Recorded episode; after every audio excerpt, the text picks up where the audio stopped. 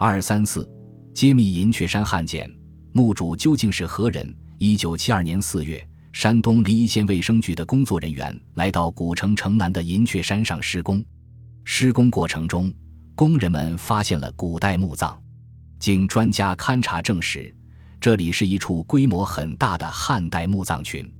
随之，考古工作者发掘了其中的两座墓葬，并将其编为一号汉墓和二号汉墓。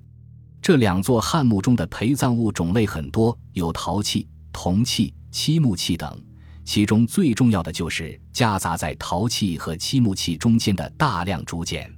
由于常年埋在地下，再加上器物挤压，编缀竹简的绳子早已腐朽，竹简散乱变形，颜色也变成了深褐色，幸而上面的字迹大部分还能辨认。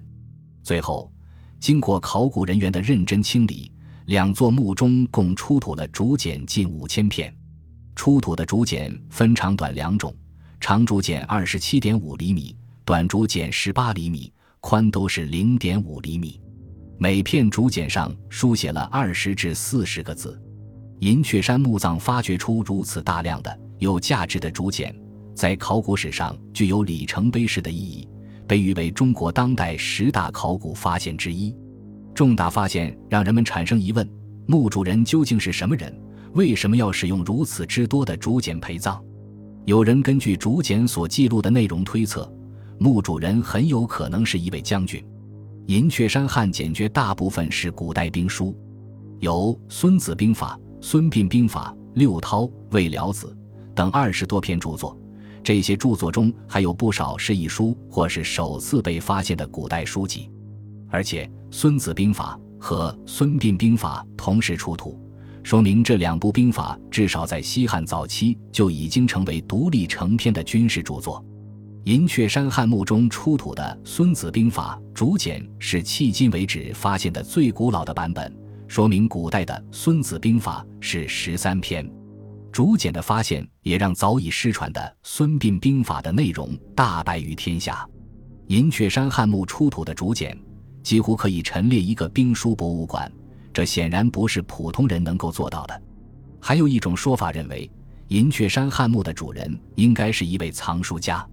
从考古发掘工作来看，墓中除了大量的宝贵竹简，几乎看不到其他的奢华的陪葬物。